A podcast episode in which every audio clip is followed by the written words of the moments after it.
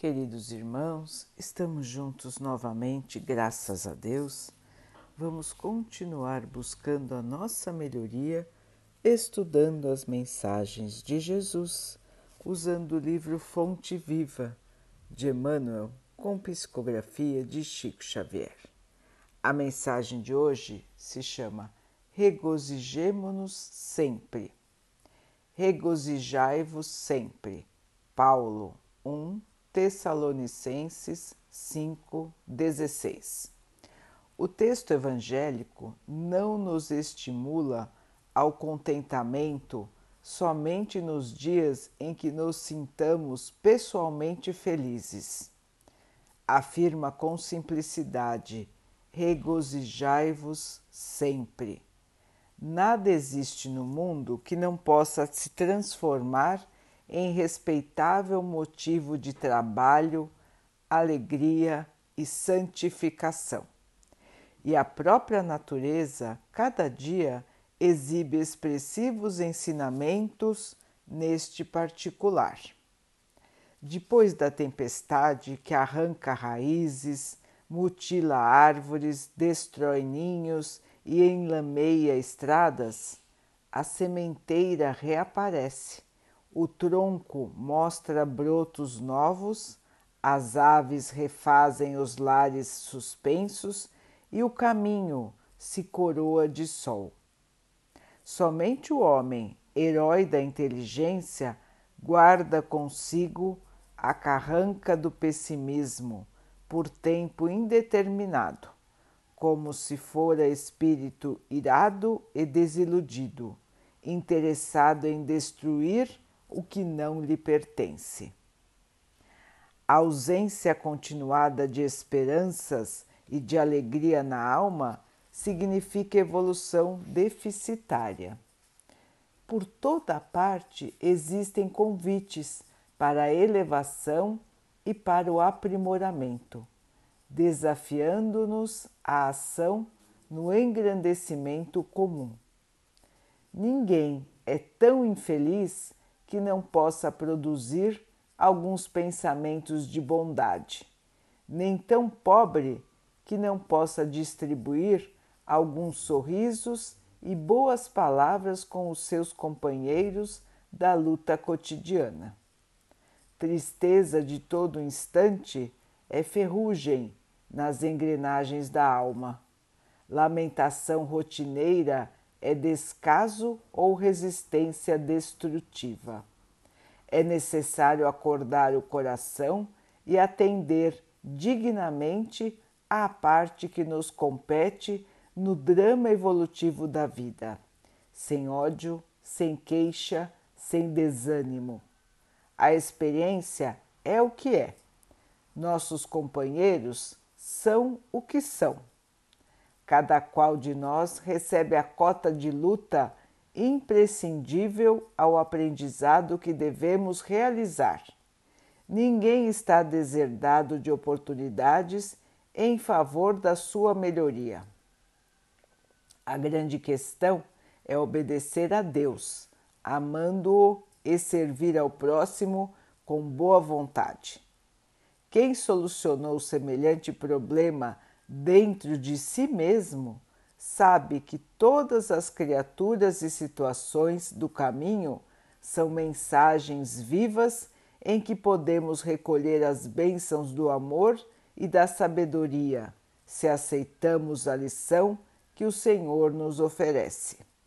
Nesse sentido, pois, não nos esqueçamos de que Paulo, o valente batalhador do Evangelho, sob tormentas de preocupações, encontrou recurso em si mesmo para dizer aos irmãos de luta: regozijai-vos sempre. Meus irmãos, é difícil, não é?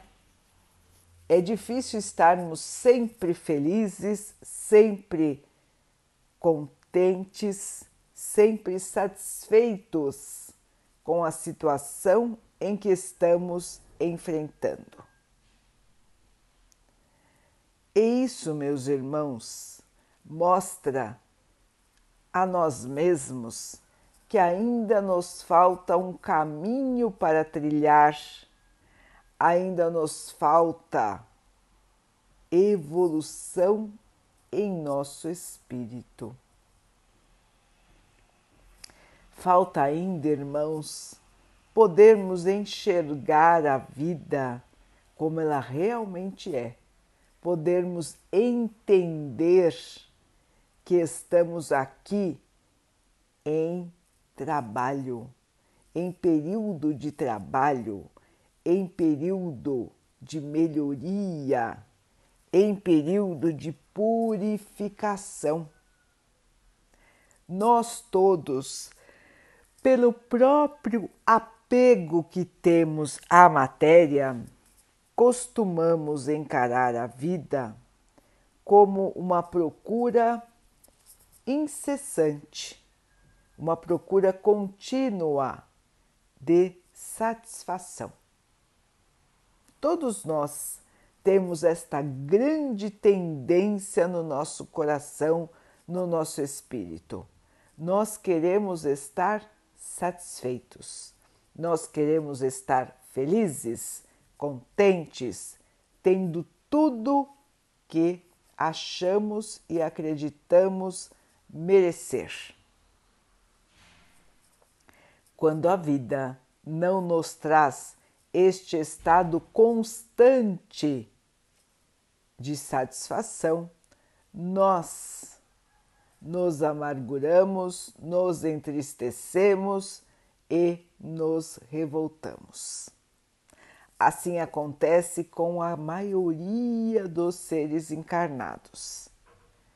A revolta, a raiva, a insatisfação, o desânimo, a tristeza, a apatia, como se parássemos de viver, como se não aceitássemos o que se apresenta para nós e, com a nossa atitude de revolta, com a nossa atitude de tristeza, de desânimo ou de não fazer nada, nos colocamos contra o Pai.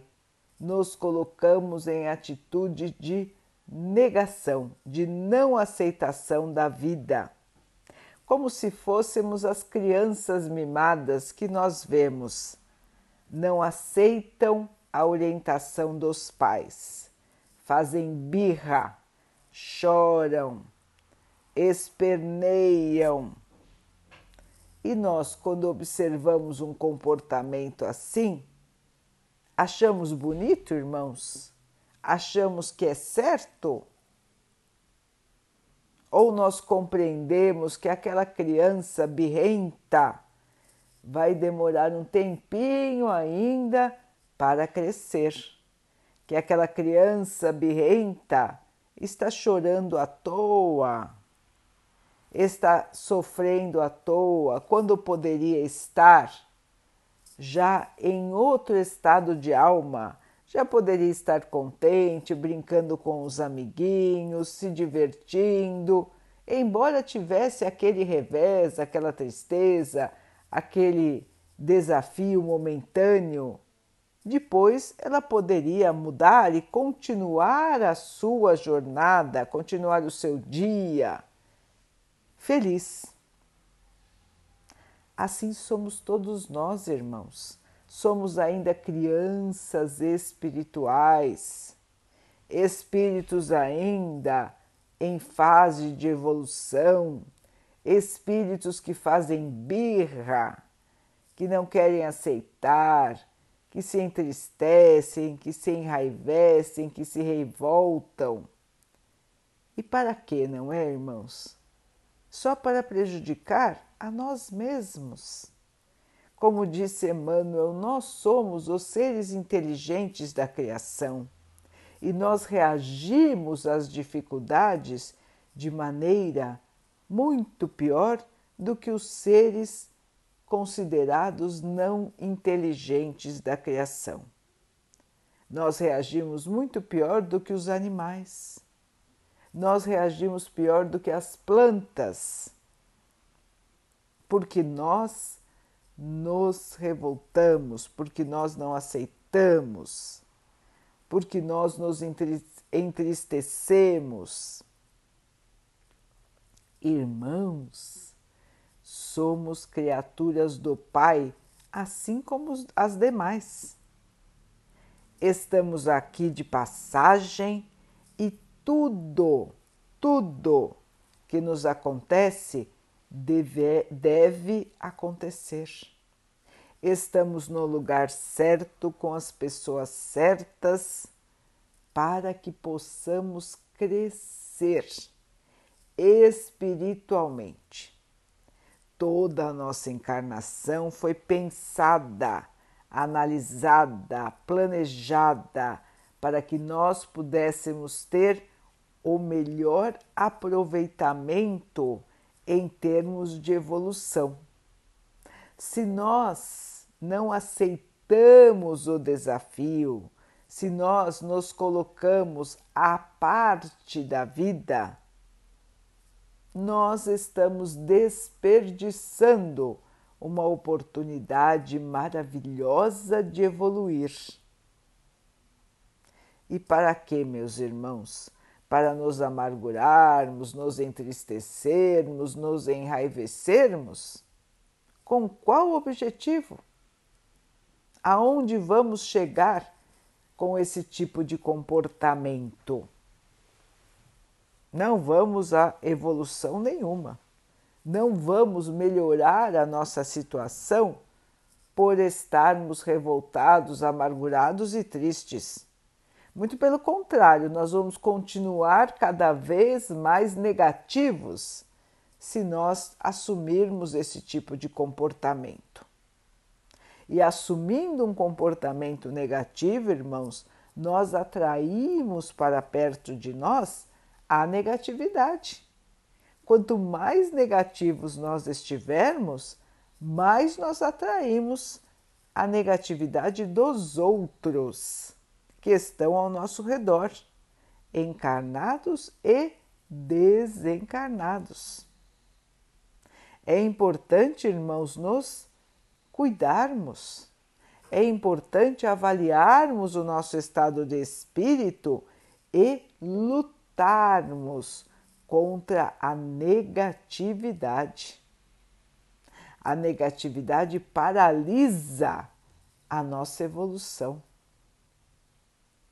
Assim, irmãos, é momento de prestar atenção.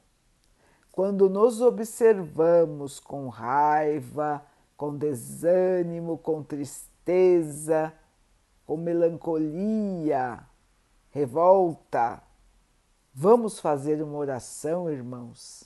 Vamos pedir ao Pai força, força, iluminação para que possamos sair deste estado negativo e voltarmos ao estado de contentamento, o estado de esperança, de alegria interior de quem sabe que o Pai está sempre por nós, de, que tem, de, de quem tem a certeza de que o Cristo, o nosso irmão, está sempre ao nosso lado.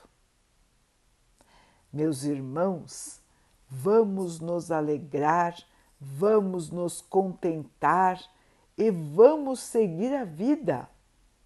Ela está trazendo o melhor para nós. Neste momento, podemos não interpretar assim, podemos não conseguir enxergar assim mas podem ter certeza, meus irmãos, que as dificuldades, os tropeços, as tristezas de hoje serão motivo de contentamento no futuro. Quando estivermos de volta na nossa casa, o plano espiritual, ficaremos felizes de lembrar que nós superamos a nós mesmos que nós vencemos a tristeza, o desânimo, a revolta e passamos a nossa vida em plena harmonia.